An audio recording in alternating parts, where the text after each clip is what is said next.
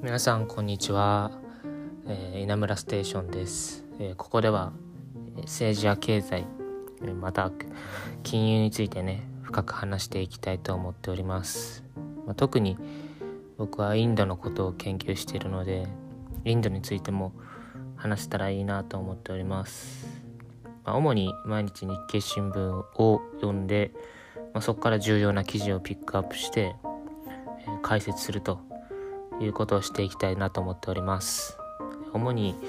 10分前後ぐらいで、まあ、皆さんの通勤時間や通学時間に話していたいければなと思っております。